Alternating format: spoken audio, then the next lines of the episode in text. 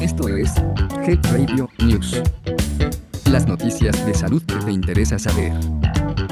22 de noviembre de 2023. La voz de este podcast es generada con inteligencia artificial. Health Radio, el podcast de la salud. 1. En una nota de la Secretaría de Salud, se informa que el uso de la robótica disminuye alteraciones del neurodesarrollo en niños. El Instituto Nacional de Pediatría de la Secretaría de Salud es el único centro hospitalario en Latinoamérica que cuenta con una unidad de habilitación cognitiva asistida, mejor conocida como UHCA. Dicha unidad brinda atención a pacientes con deficiencias en el neurodesarrollo, donde con el uso de tecnología robótica educativa, las alteraciones disminuyen de forma significativa. El modelo de intervención neuropsicológica incluye tecnología robótica educativa, fusionada con elementos computarizados de mecánica, construcción y programación, para desarrollar una terapia personalizada, agradable y motivante, para pacientes.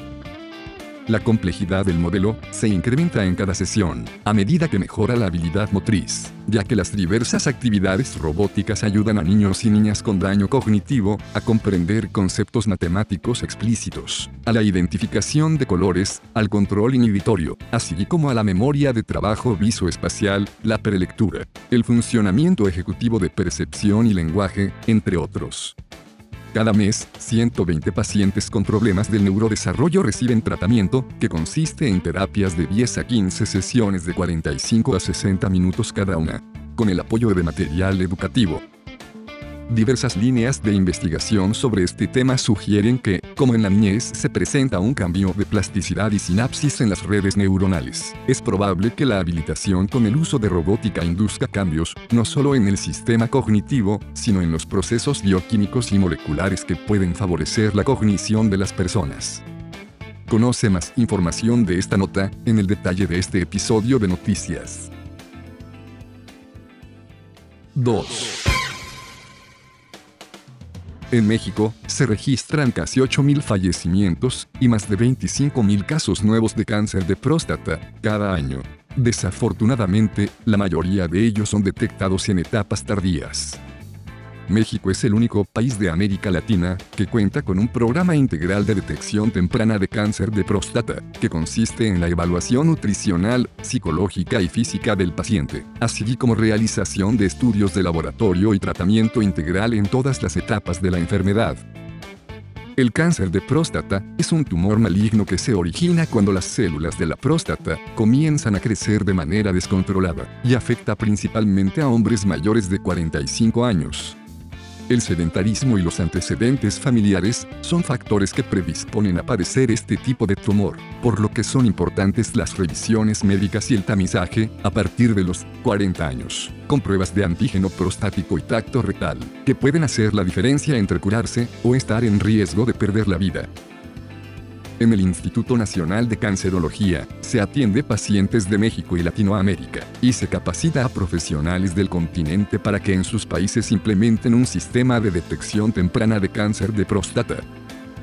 Cifras del INEGI revelan que en el país hay más de 15 millones de varones mayores de 50 años por lo cual, esa población año con año debe de acudir a revisión de su próstata. La prueba es gratuita en las unidades médicas de la Secretaría de Salud, como el Instituto de Seguridad y Servicios Sociales de los Trabajadores del Estado ISTE, el Instituto Mexicano del Seguro Social, IMSS, y en el resto de las instituciones públicas de salud. Te invitamos a escuchar el episodio 7 consejos para cuidar tu próstata, donde el Dr. Miguel Rosas nos comparte interesante información. Encuentra el link en el detalle de este episodio de noticias. 3. En el Foro Internacional de Liderazgo en Salud 2023, se llevó a cabo la conferencia magistral sobre la inteligencia artificial, donde Carmen Reyes Peraza, directora de Ingeniería de Software del TEC de Monterrey, compartió su visión hacia el futuro de la inteligencia artificial aplicada a la salud y la educación. De acuerdo con la maestra en ciencias computacionales, la importancia de la inteligencia artificial radica en su capacidad de resolver problemas complejos y solucionarlos de una forma extremadamente rápida.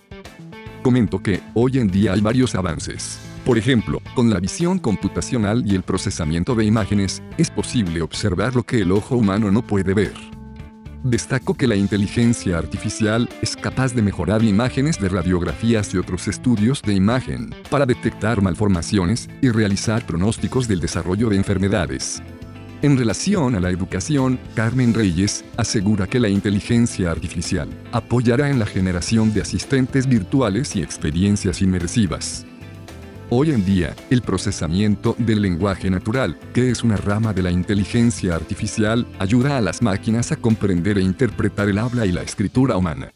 Este tipo de soluciones puede revisar miles de registros médicos electrónicos completos y dilucidar los mejores pasos para evaluar y administrar un tratamiento a pacientes con diferentes enfermedades. La inteligencia artificial ya está aquí. ¿Y tú? ¿Cómo la estás usando para cuidar tu salud? Esto fue Head Radio News. Mantente actualizado de las noticias más relevantes en salud. Escúchalas todos los martes en punto del mediodía. Hasta pronto. Health Radio, el podcast de la salud.